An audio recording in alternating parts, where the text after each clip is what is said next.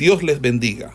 Reciban un cordial saludo por parte del Ministerio El Goel y su centro de formación, quien tiene el gusto de invitarle a una exposición de la palabra de Dios en el marco del programa de formación de biblistas e intérpretes de las Sagradas Escrituras, hoy con la asignatura de... Bueno, como veníamos pues trabajando en las últimas clases, estamos viendo o estamos desarrollando lo que vienen siendo las reglas de la hermenéutica bíblica, la cual nos ayuda para que nosotros podamos hacer una mejor interpretación de ellas mismas. Hoy vamos a analizar dos reglas que nos van a ayudar también en esa interpretación correcta de las Sagradas Escrituras y son las siguientes. Vamos a ver eh, una regla que es que aunque la revelación de Dios en las Sagradas Escrituras es progresiva, tanto el Antiguo como el Nuevo Testamento son partes esenciales de esta revelación y conforman una unidad. ¿Qué vamos a ver eh, con esta regla que vamos a trabajar eh, en esta mañana? Es que tanto el Antiguo como el Nuevo Testamento son libros que se complementan y que no son libros separados y que contienen cosas diferentes el uno del otro. Entonces, con esta regla vamos a darnos cuenta que tanto el antiguo como el nuevo son libros que tienen relación entre ellos.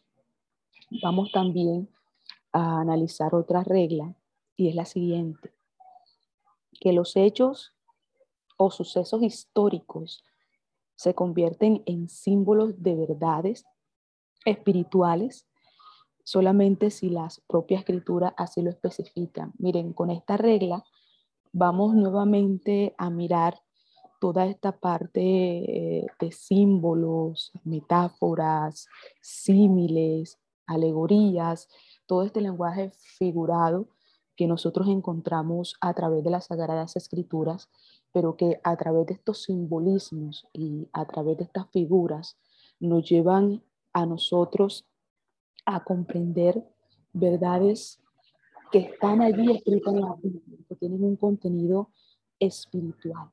Entonces, estas dos reglas que nosotros vamos a analizar nos van a servir mucho para nosotros eh, hacer una interpretación de las Sagradas Escrituras. Entonces, ya eh, más o menos viendo estas dos reglas, vamos a entrar a el desarrollo de ellas en esta mañana. Comenzamos entonces eh, con la que habla con respecto a lo que es el Antiguo y Nuevo Testamento. Nosotros podemos analizar eh, lo siguiente y es que la Biblia es un libro unificado, o sea, todo lo que se encuentra en ella escrito tiene una razón de ser. Mire esto, nosotros no podemos decir que hay diferencias entre el Antiguo y el Nuevo Testamento, queriendo decir con esto de que estos libros se contradicen al contrario, el Antiguo y el Nuevo Testamento son libros que se complementan entre sí. De hecho, el Antiguo Testamento, nosotros nos vamos a encontrar con verdades que plasmaron allí sus autores, sus escritores, pero que cuando vamos al Nuevo Testamento vemos el cumplimiento o el desarrollo de esas verdades que fueron plasmadas allí en el Antiguo Testamento. Por eso decimos que son libros que se complementan, o sea, libros complementarios, se complementan unos con otros. Ahora, hay personas que quieren separar estos, estos libros, decir que lo que pasó en el Antiguo Testamento fue en el tiempo de la ley, que fueron cosas que ya pasaron y que ahora con el Nuevo Testamento nosotros nos encontramos en la gracia eh, y que ya lo que pasó allá no viene a tener validez en el Nuevo Testamento y eso es una gran mentira. Pero que muchos usan para poder darle rienda suelta y dar libertad a muchos deseos de la carne. Pero ahora mire el punto. El nuevo, en el Antiguo Testamento, de hecho, el Antiguo Testamento contiene muchas profecías, contiene muchas verdades que nosotros vamos a ver cumplidas, como les decía ahorita, en el Nuevo Testamento. El Antiguo Testamento a nosotros nos, nos provee eh, todo lo que es la parte histórica del pueblo de Israel. Nosotros eh, vamos a encontrar que en el Antiguo Testamento este, nos muestra eh, a un Dios que trataba fuertemente o toda esta parte del pecado, pero también vemos que en el Nuevo eh, Testamento, eh, también Dios, a pesar de hablar sobre la gracia, también es fuerte contra el pecado. Entonces, no podemos hacer una separación de estos dos libros, porque hay cosas que nosotros encontramos en el Antiguo Testamento y que de una manera progresiva vamos viendo el desenlace en el Nuevo Testamento. Entonces no podemos separarlos, al contrario, debemos de unirlos, porque si nosotros conocemos todo lo que pasó en el Antiguo Testamento, cuando entramos al Nuevo, nosotros vamos a tener más claridad, más comprensión de lo que nosotros estamos leyendo allí. Por eso es importante no separar las cosas, porque cuando nosotros queremos separarlo, nosotros no vamos a entender bien cuáles eran eh, los propósitos de Dios, cuál era ese plan de redención que Dios trazó, comenzó en el Antiguo Testamento y que cuando nosotros comenzamos a ver el nuevo, vamos a comenzar a entender ese plan que Dios tenía para el hombre, para la humanidad. Entonces, por eso eh, vuelvo y les reitero de que no podemos separar estos dos testamentos, el antiguo y el nuevo.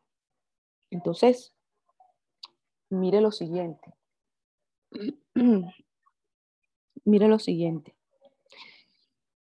Para nosotros poder hacer una interpretación correcta de las sagradas escrituras, debemos de unir estos dos testamentos, porque en el antiguo nosotros vamos a encontrar verdades, hechos, que en el Nuevo Testamento vamos disculpe, vamos a ver cumplir. Entonces, es muy difícil que nosotros podamos entender lo que habla el Nuevo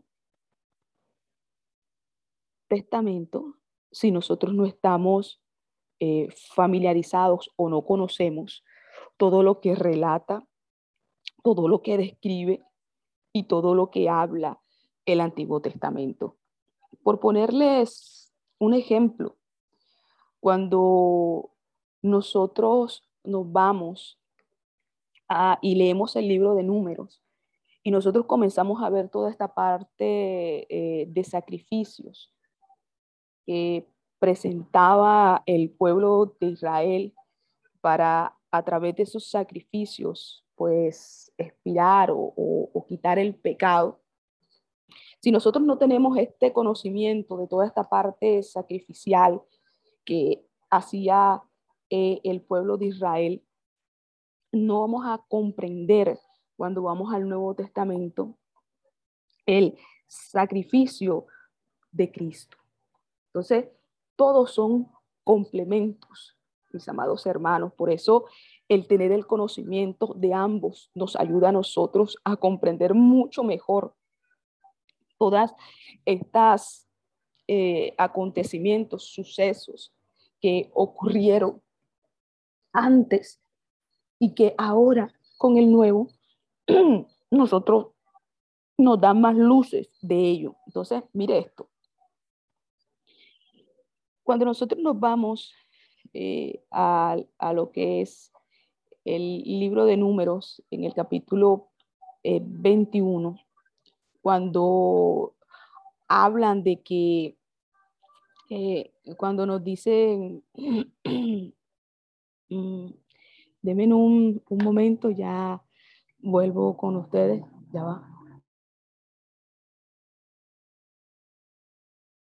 Entonces, mire esto. No podemos dividir la Biblia, ¿ok? No podemos dividirla, no podemos separarla.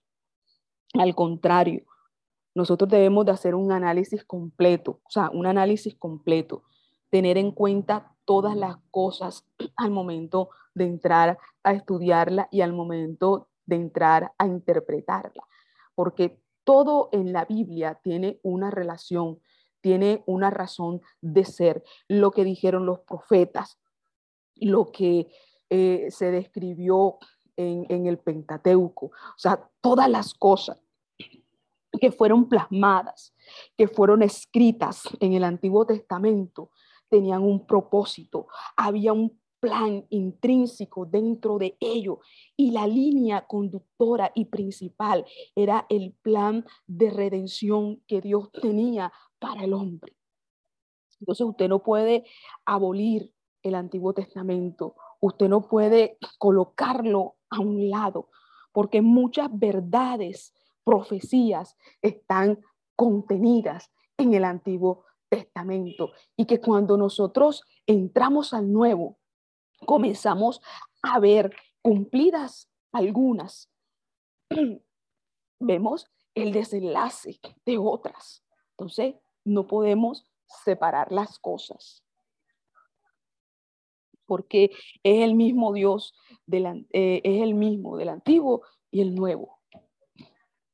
La gente quiere, las personas quieren como hacer una separación y decir que ya no vivimos en el tiempo de la ley, sino en el tiempo de la gracia.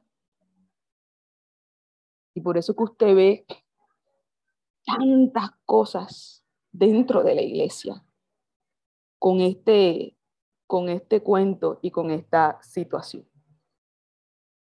Entonces, mire, entonces, mire lo siguiente.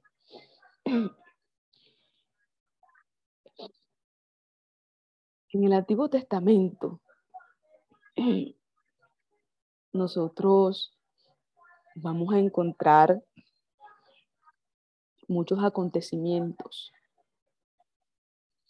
que van a ser explicados y nosotros vamos a entender su propósito en el nuevo. Entonces, mire lo siguiente.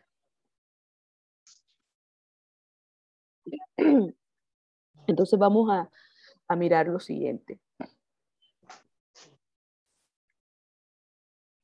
En el Antiguo Testamento, cuando nosotros leemos eh, todo lo que fue descrito allí, nosotros nos damos cuenta o nosotros podemos ver toda esa revelación de Dios desde el momento mismo eh, que sucedió lo de eh, la caída de Adán, de cómo entró el pecado, y nosotros comenzamos a ver desde Génesis todo este mover.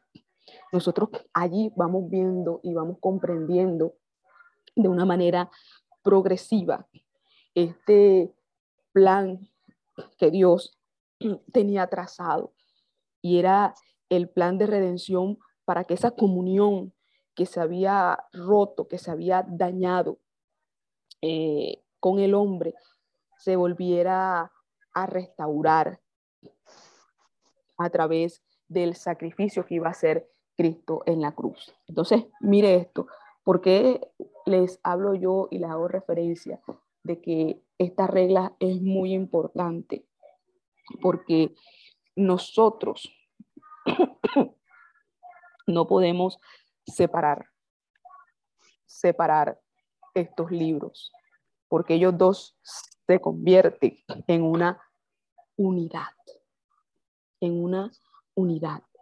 Cuando nosotros leemos al profeta Isaías, nosotros encontramos eh, dentro de, de sus escritos muchas profecías que hacen mención o que hablan con respecto eh, al Mesías que nos hablan con respecto a su sufrimiento, con respecto a lo que él iba a padecer.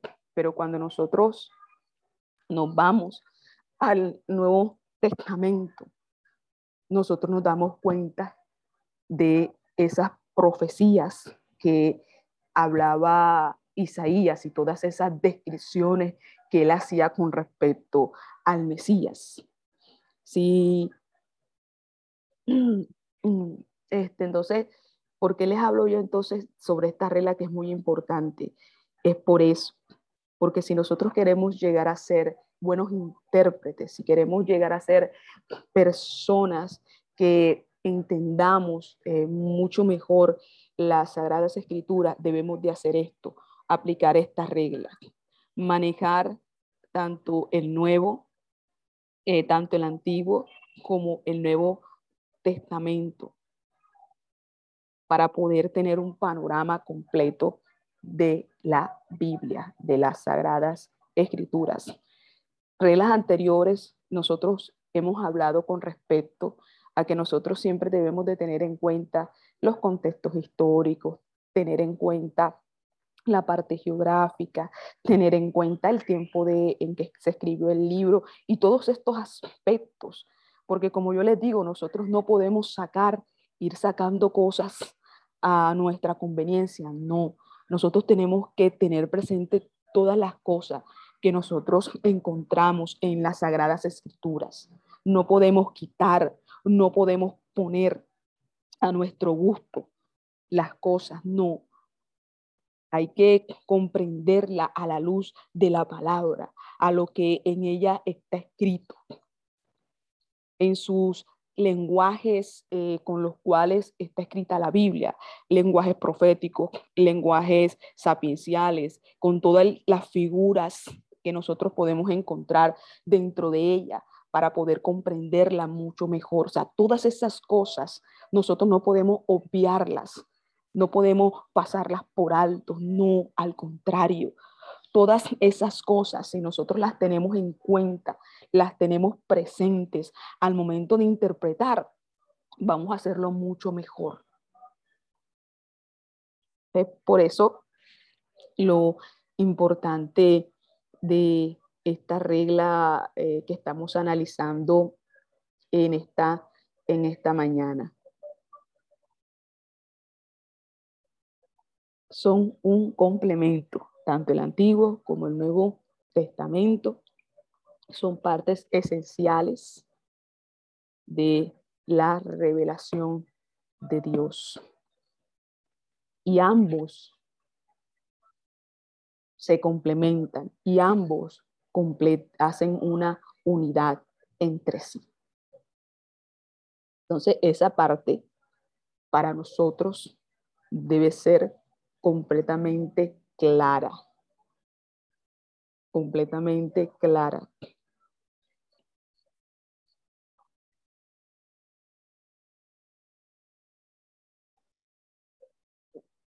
Es por eso que yo les decía que nosotros no podemos cercenar, eh, cortar, eh, dividir o separar las sagradas escrituras. Y ese ha sido el gran error y, la gran este, el problema que hay en estos tiempos de que la palabra no se está interpretando de manera correcta por ese mismo hecho, porque le están dando prioridad es a las personas, le están dando prioridad a lo que ellos necesitan, a lo que es mejor para ellos, omitiendo cosas que la palabra enseña, que la palabra registra. Así como todos ustedes han compartido con respecto a esta regla, es una gran realidad con la cual nosotros nos encontramos y nos enfrentamos a diario. Y a medida que va pasando el tiempo, más se levantan este, este tipo de enseñanzas que lo único que están trayendo al pueblo es no solamente confusión, sino llevándolos a un camino de perdición, porque no les están enseñando la palabra como es, de manera correcta, de manera debida. Entonces, todas estas reglas que nosotros estamos analizando en esta asignatura es con el fin de que ustedes que se están formando como maestros, que se están formando como intérpretes, puedan ser aquellos que puedan impartir una enseñanza clara, una enseñanza efectiva, una enseñanza correcta, a la cual Dios nos ha llamado a todos nosotros y que la única manera de nosotros poder realizarla o llevarla a cabo es haciendo una buena interpretación de ella.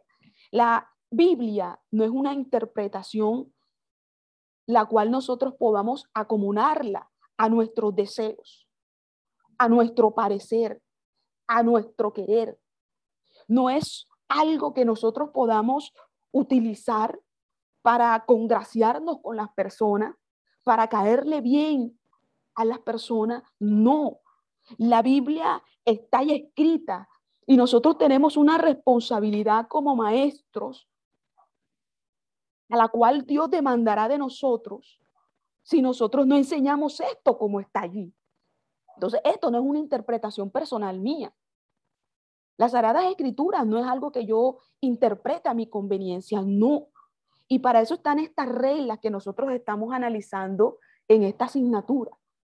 Herramientas que nos van a servir a nosotros al momento de ir a estudiar la Biblia, al momento de ir y escudriñar las sagradas escrituras, al momento de ir e interpretar lo que la Biblia dice. Nosotros tenemos que tener mucho cuidado al momento de nosotros enseñar, al momento de nosotros transmitir a otros el mensaje de Dios. Mucho cuidado debemos de tener nosotros. Entonces, estas reglas nos ayudan a eso. La Biblia son complementos, todos se complementan, los pasajes, los versículos, los textos, los libros, todos se complementan, todos se complementan unos con otros. Lo que de pronto usted lee en el Antiguo Testamento, usted se va al Nuevo y usted lo complementa. Lo que de pronto usted está eh, eh, leyendo en el Nuevo Testamento, usted se va al Antiguo y lo complementa. Y todo esto le ayuda, le sirve para entender mucho mejor la palabra de Dios. Una unidad. La Biblia es una unidad. Una unidad. Entonces, esto es muy importante. No separar, no dividir, porque la Biblia no se contradice en absolutamente nada. Todo dentro de la Biblia tiene una explicación.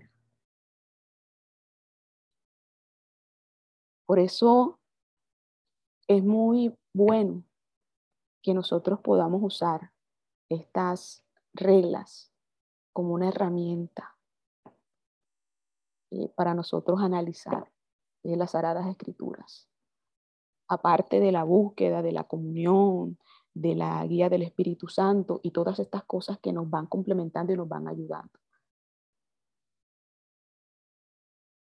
Pero nosotros debemos ser Y nuestro propósito, nuestro anhelo debe ser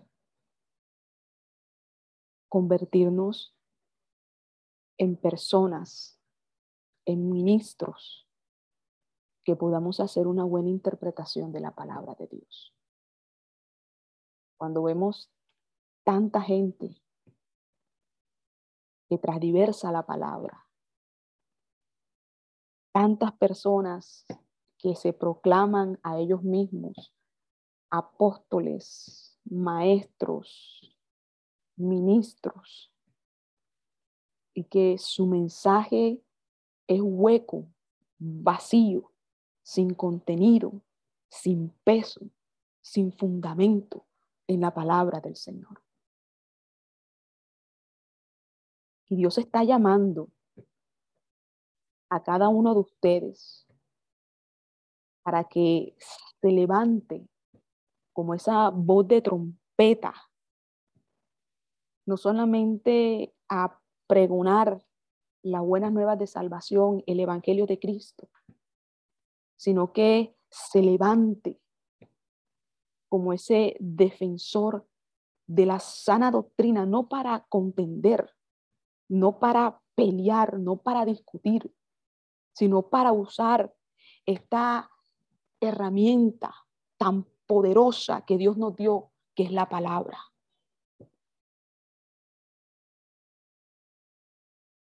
Porque con ella es que nosotros podemos derribar todo argumento que quiera levantarse a través de la palabra.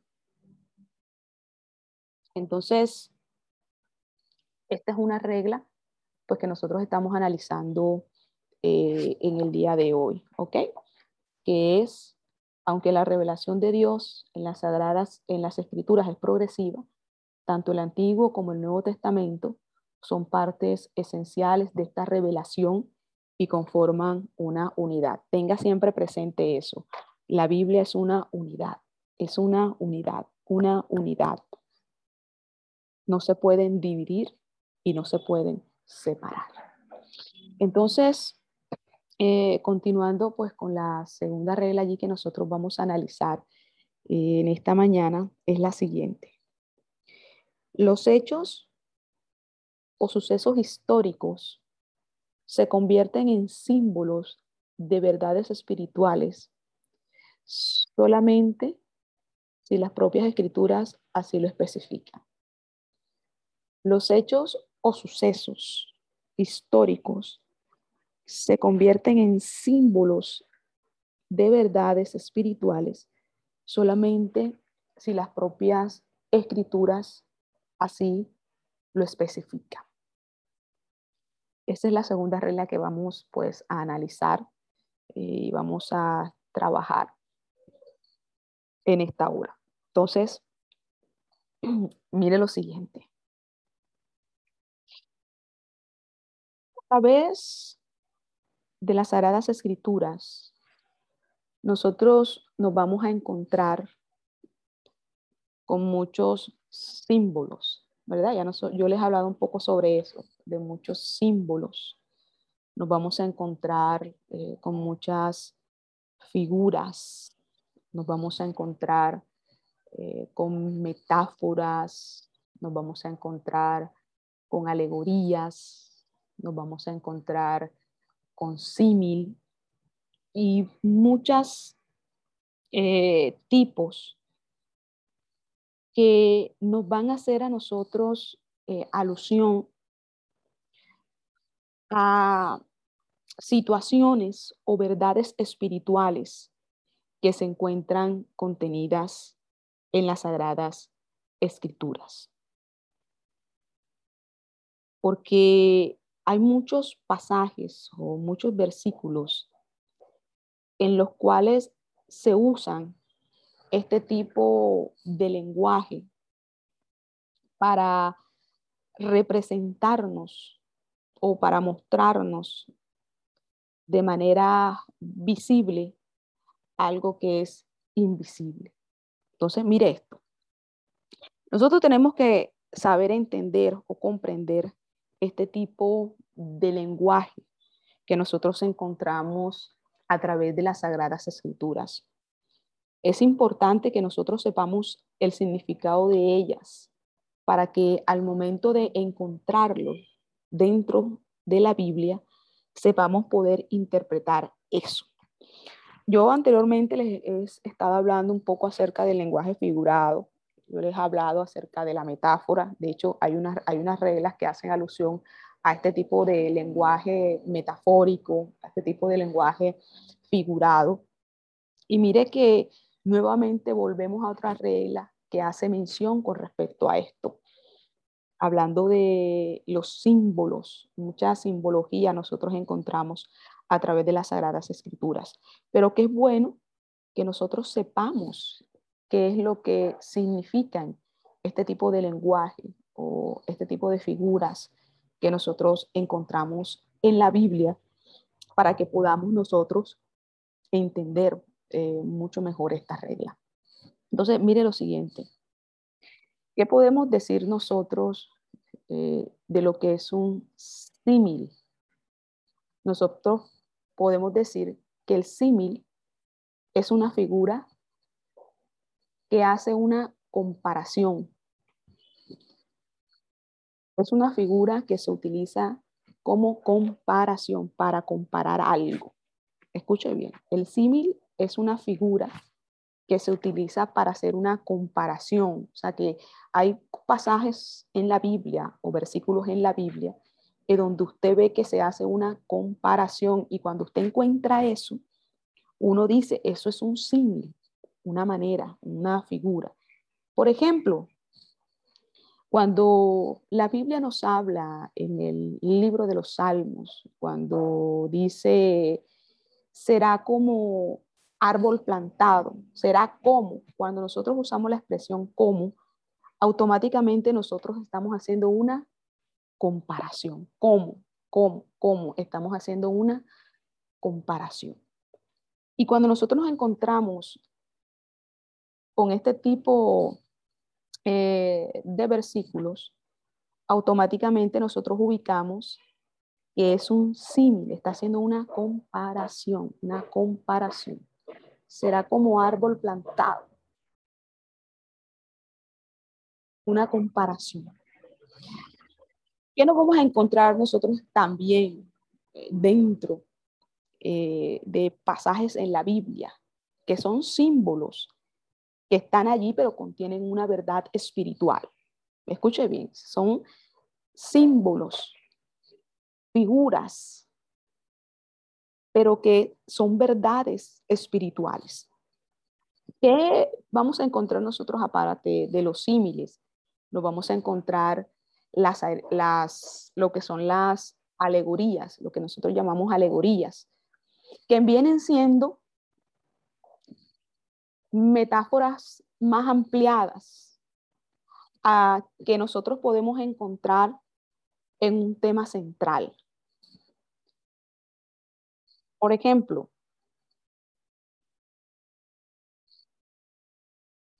cuando nosotros encontramos un pasaje en la Biblia, como es la armadura de Dios, cuando nosotros nos vamos al libro de, de Efesios. Eso es un pasaje que está escrito de manera alegórica. La alegoría son metáforas continuadas o ampliadas. Si usted se acuerda cuando yo les hablé con respecto a lo que era una metáfora, le decía que la metáfora es algo que es similar, similar a un símil. En la metáfora nosotros también hacemos una comparación. O sea, la metáfora también es una figura que se utiliza para hacer una comparación, una comparación de algo.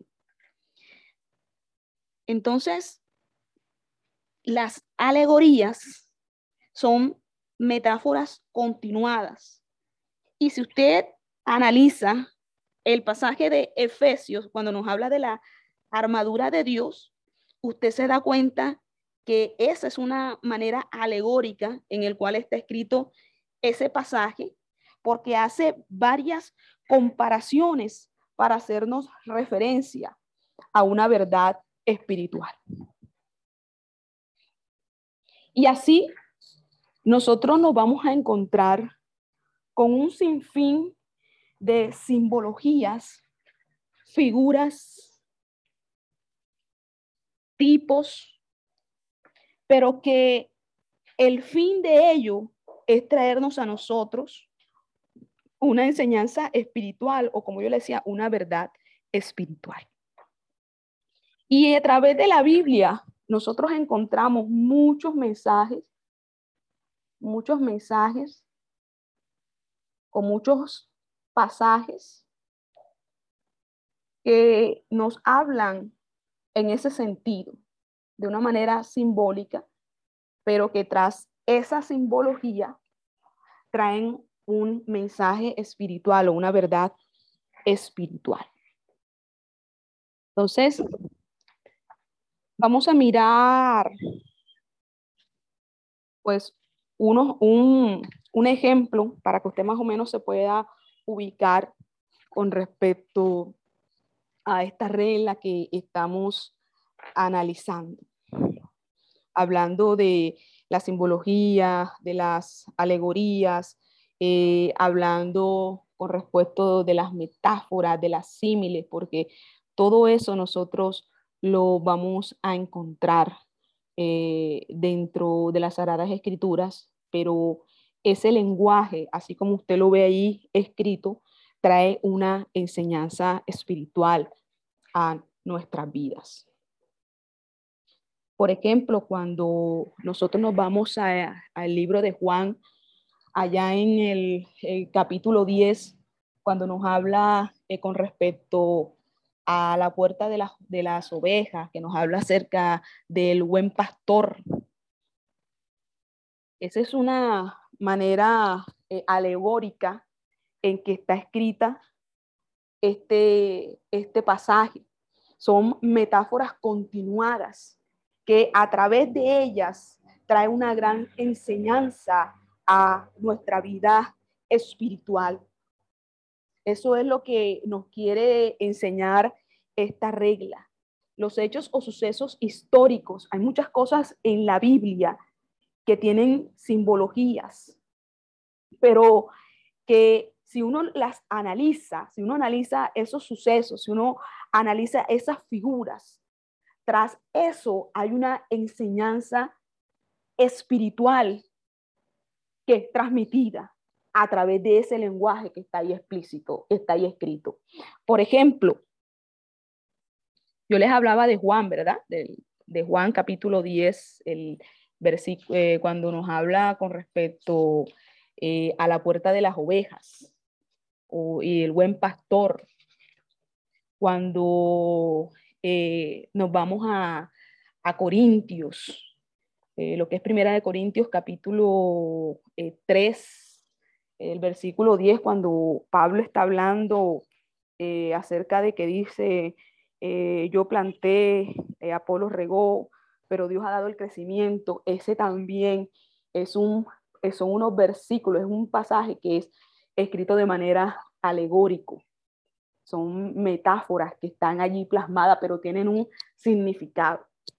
Y así no solamente eh, como eso, cuando eh, usted en la Biblia eh, encuentra en el Antiguo Testamento, cuando nos habla con respecto al acontecimiento que pasó de cuando se abrió el Mar Rojo, cuando nos habla de que el pueblo de Israel bebió agua de la roca. O sea, hay muchas cosas, muchos ejemplos eh, que nosotros podemos encontrar en la Biblia, que están escritos de manera simbólica, pero que tras ello tienen una enseñanza espiritual, espiritual, una enseñanza espiritual y que nosotros debemos saber entender este tipo de lenguaje para nosotros poder hacerle la correcta y debida interpretación de ella. Eso es muy importante. Por ejemplo, vamos a ponerle allí eh, un ejemplo para que, para que usted vea. Imagínese usted este escenario. Usted se lee eh, allí el pasaje de cuando el pueblo de Israel eh, pasa por el Mar Rojo, cuando el Mar Rojo es abierto y usted conoce toda esta situación que pasó allí.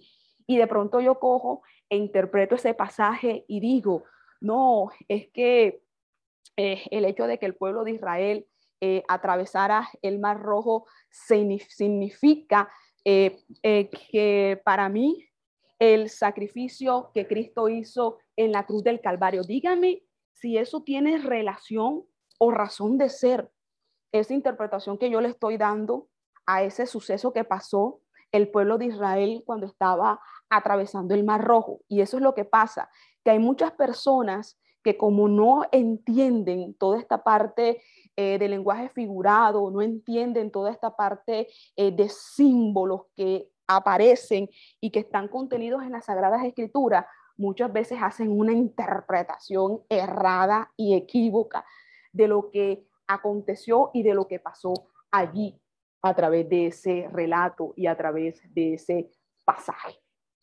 Entonces, por eso es muy importante que nosotros sepamos todo este eh, tipo de lenguaje figurativo. Es bueno que usted coja, investigue, coja y lea, eh, eh, por lo menos.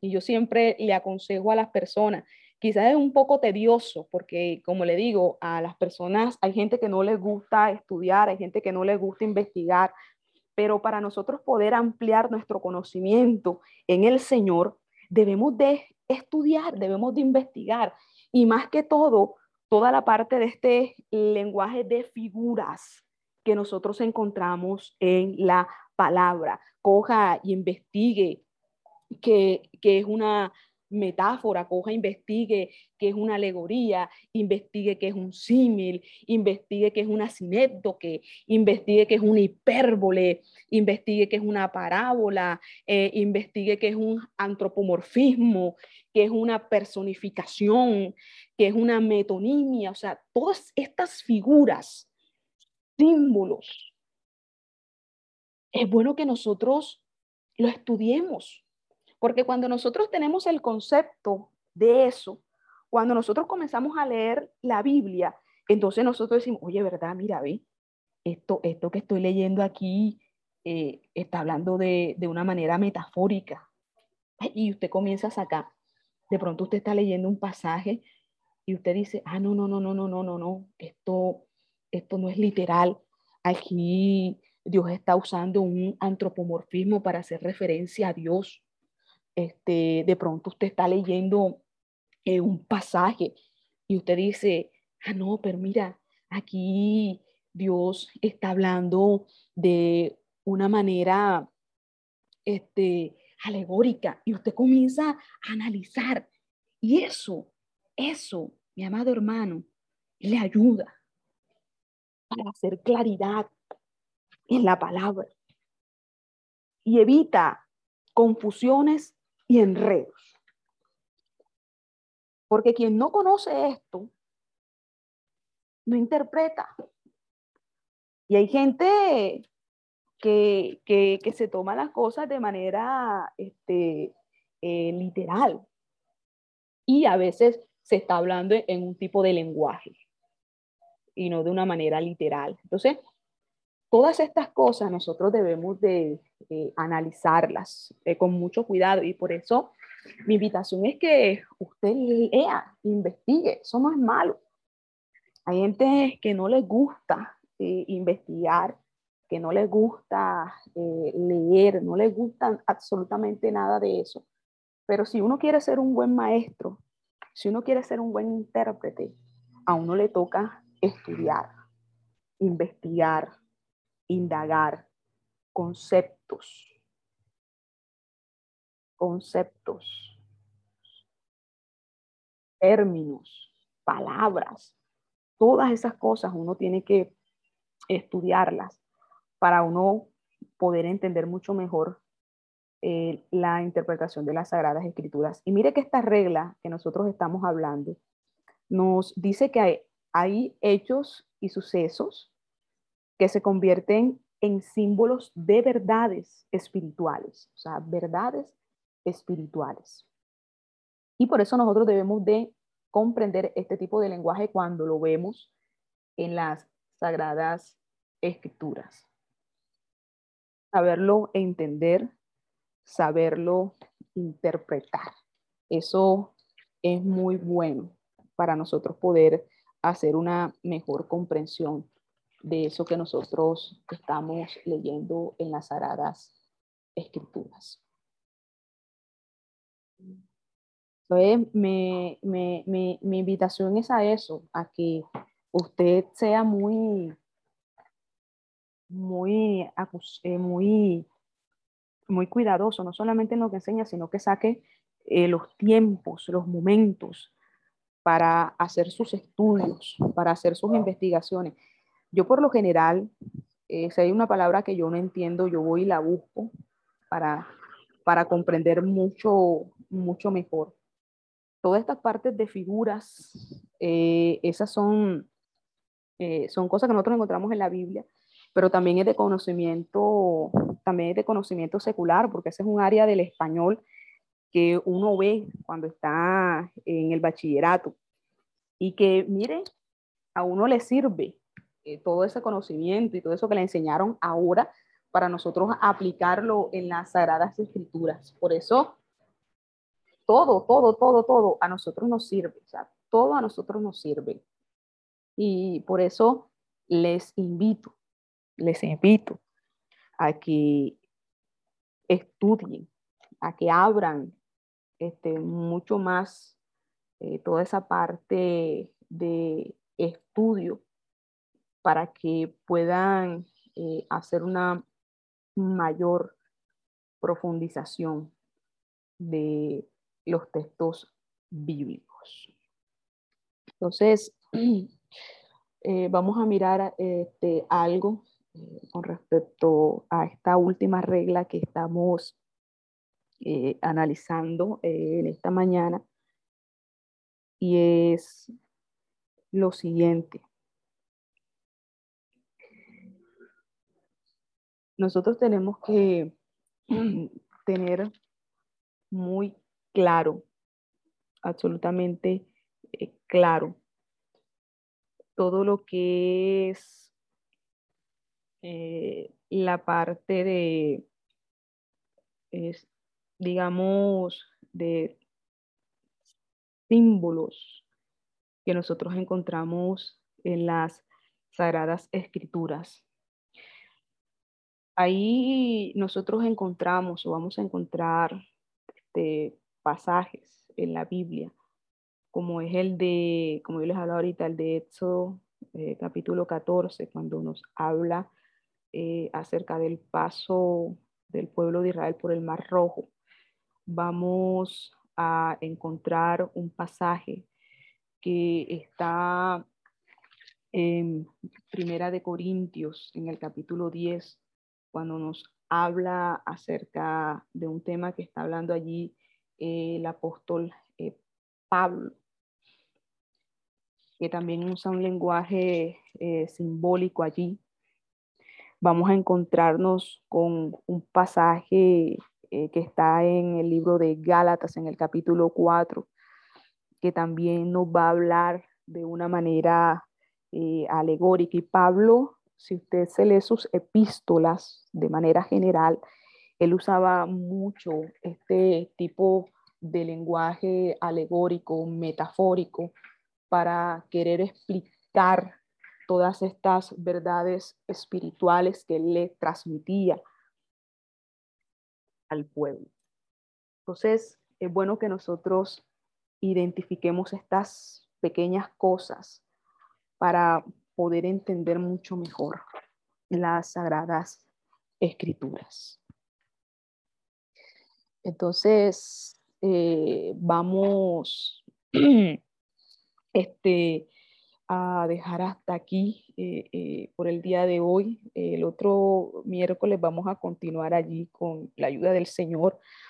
ya nos faltan pocos, ya nos faltan nada más cuatro reglas para nosotros concluir esta eh, asignatura, digámoslo así, de hermenéutica bíblica. Y con esto ya eh, cerrar pues este ciclo de esta materia. Eh, ya se están acercando las, pues, las fechas para lo que es el los exámenes finales. Yo les voy a montar a ustedes un taller que ustedes me van a presentar el taller va a ir en base a las reglas que nosotros hemos venido estudiando o desarrollando en esta asignatura. Entonces, eh, para que usted allí ya se vaya eh, preparando con respecto a lo que me va a presentar a mí. Esperamos que este estudio haya sido de bendición para su vida y ministerio. A Dios sea la gloria.